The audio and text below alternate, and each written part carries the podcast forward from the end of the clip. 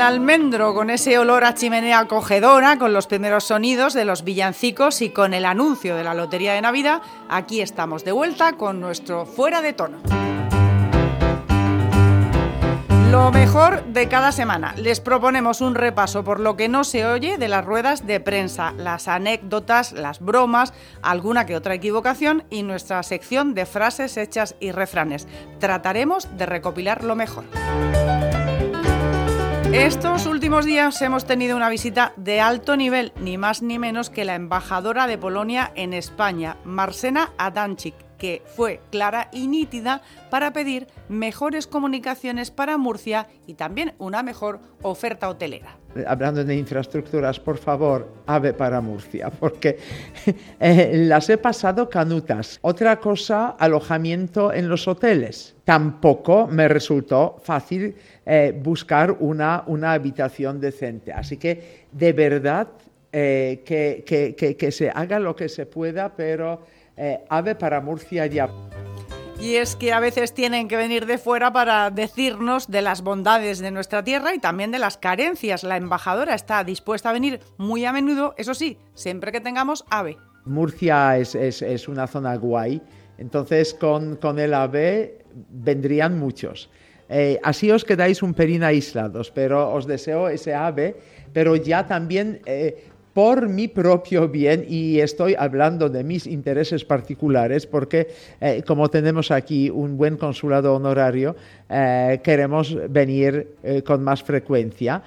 y si nos ponéis el AB, vendremos cada dos por tres, os hartaréis de nosotros. ¿Saben cuántos polacos hay residiendo en la región? Pues son más o menos unos mil, pero según la embajadora nos han mandado lo mejor que tenían, sobre todo las mujeres. Por supuesto, de la situación de los polacos, de la colonia polaca, que no es muy grande en Murcia, pero eh, siendo eh, mil personas, eh, tampoco se, dejan se quedan a la zaga porque son personas buenas, trabajadoras, eh, la parte femenina muy guapa, así que lo mejorcito os hemos dejado.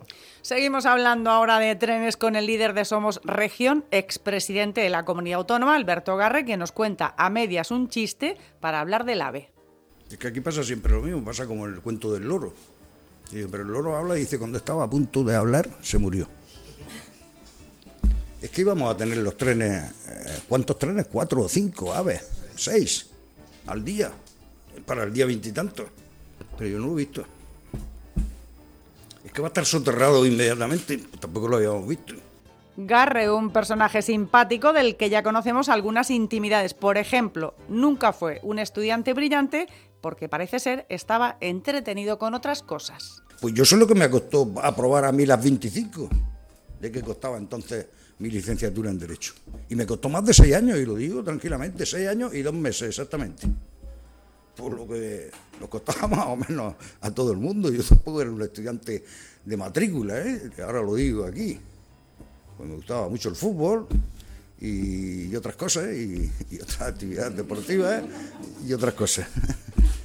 y, y, bueno, y pues eso, pues seis años y dos meses. ¿Y qué?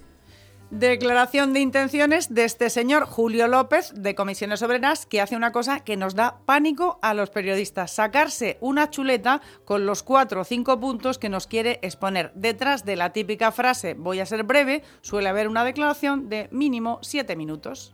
Pero habría que explicarlo, yo no voy a entrar a explicarlo porque casi todos los que estáis aquí lo, comprendéis. Pero sí quería decir eh, algo relativo al, al momento actual de la región de Murcia. Eh, me saco mi pequeña chuleta de cuatro o cinco puntos. Ahí es nada. ¿Cómo agradecemos la naturalidad de los comparecientes? Este es el concejal de Cambiemos Murcia, Nacho Tornel, resplandeciente, con su camisa casi planchada y dispuesto a cantar a la prensa. Me gusta la, camisa hoy casi planchada. Pues nada, que hoy eh, primero que echo de menos algún comentario sobre, mi nuevo aspecto físico, con mis horas de gimnasio últimamente, y yo no, no concibo que a nadie se le ocurra hacer un reportaje sobre eso. la camisa, pues. Ayer. la camisa ya no sé qué por qué, pero se, se plancha sola y parece ser que haya un agente no contaminante en el detergente que me está haciendo. Si queréis, os canto algo. Porque la quería. Hace unos días que hemos conocido la encuesta del CEMOP sobre intención de voto y sobre la valoración de los líderes políticos, que qué poco conocemos a nuestros políticos y a nuestros consejeros. Es lo que le pasa a Juan Francisco Ortuño de la plataforma de afectados por los metales pesados. No, no, no ha salido nadie. Nos hemos encontrado por la calle, por casualidad, al el que no sé quién es, el, es uno de Barbitas, el de presidencia, consejero de presidencia y nada, muy, muy amable, nos han dado los buenos días. Le hemos dicho a lo que veníamos, si se tenía algo que decir y que y a la consejería que es muy buenos días.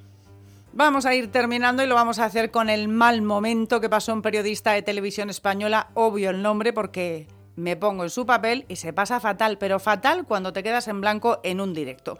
Dieron paso en el telediario de mediodía para que contara desde el juzgado qué había pasado con la declaración del rey del cachopo.